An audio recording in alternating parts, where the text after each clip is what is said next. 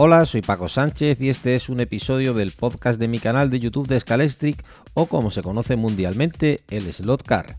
Podéis verlo y suscribiros directamente en slotparatodos.es barra YouTube.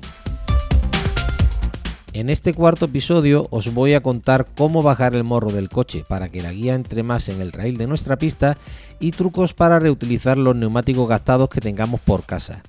Así que ir preparando una tarjeta plástica de cualquier cosa que nos sirva y un palo de chupachups. Sí, que parece que digo cosas muy raras, pero es por algo, creedme. El primer paso que vamos a dar es el de evitar la oscilación del eje delantero de izquierda a derecha.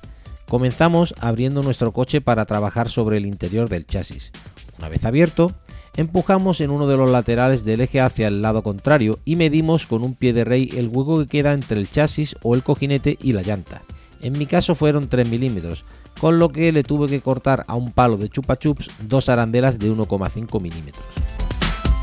Estas las pongo junto a cada una de las llantas y así evitamos la oscilación del eje delantero de lado a lado una vez esté el eje puesto en su sitio. Ojo que el eje quede siempre un poco suelto, si se queda frenado también nos frenará nuestro coche. Con esta modificación hará que nuestro coche sea más seguro entrando fuerte en una curva. Tened en cuenta que en coches de rally de tracción total de doble piñón esto no se podrá hacer. El segundo paso que vamos a hacer es levantar el eje delantero de nuestro coche. Esto solo nos lo permitirán los modelos que no usen cojinetes en dicho eje. Para comenzar vamos a quitar la guía. Tranquilo, lo de quitar la guía es para ir viendo el resultado sobre la mesa sin tener que usar un tramo de pista para ello. Para levantar el eje usaremos cualquier material que entre debajo del eje, pero que no presione este sobre la parte más alta de su hueco, ya que lo podría frenar. También hay que tener en cuenta que dependiendo del coche puede venir mejor aplicar este método en el centro del eje o en los laterales cerca del borde del chasis. En mi caso voy a usar unos trozos muy pequeños de una tarjeta de descuento de un centro comercial, con la longitud suficiente como para que el eje apoye sobre el trozo. Para graduar la altura que nos interesa, vamos pegando trozos de esa tarjeta uno encima de otro hasta encontrar la altura perfecta. Una vez tengamos uno o dos de estos, buscamos una ubicación en el chasis. Ahora busquemos un lugar justo debajo del eje donde vayamos a colocar los trozos elevadores y los pegamos con pegamento. Usad siempre pegamento plástico.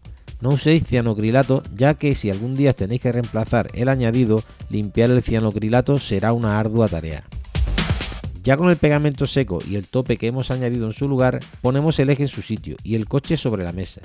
No habrá diferencia si ya lo pusisteis anteriormente sobre, eh, sin la guía sobre la mesa, pero si hacéis el ejercicio de levantarlo y posarlo de nuevo sobre la mesa, veréis que el eje ya no cae y se levanta a esos 2 milímetros al menos que antes sí que caía, con lo que se traducirá en un roce inferior en pista a la larga. El tercer paso de la preparación se centra en los neumáticos. Normalmente los neumáticos delanteros suelen tener mucho menor desgaste que los traseros, así que es probable que tengamos coches con los neumáticos traseros muy gastados y los delanteros prácticamente nuevos. En este caso vamos a intercambiar los neumáticos de atrás adelante o a buscar otros que sí estén muy gastados y reemplazar los actuales por estos ya gastados. Si los colocamos delante y lo volvemos a poner sobre la mesa veréis que el coche ha bajado otro poco. Ese poco será el que haga que nuestra guía entre más en el rail, haciendo que nuestro coche aguante otro poquito más en esa curva que odiamos o nos dejará pasar más rápido aquella que amamos sin que el coche se nos salga. Pero si hacéis la prueba tal cual, igual os lleváis la sorpresa de que el coche se os levanta de atrás y acabáis fuera en esa curva incluso antes de haberle hecho estas mejoras. Esto es debido al exceso de agarre en los neumáticos delanteros.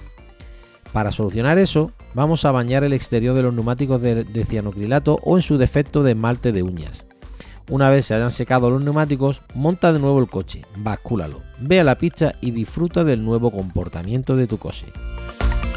En el vídeo enseño neumáticos sin agarre y otro truco más que tendréis que ir a ver al canal. Y esto ha sido todo. Gracias por el tiempo que habéis dedicado a oírme. Por supuesto, os dejaré los enlaces pertinentes en las notas del podcast.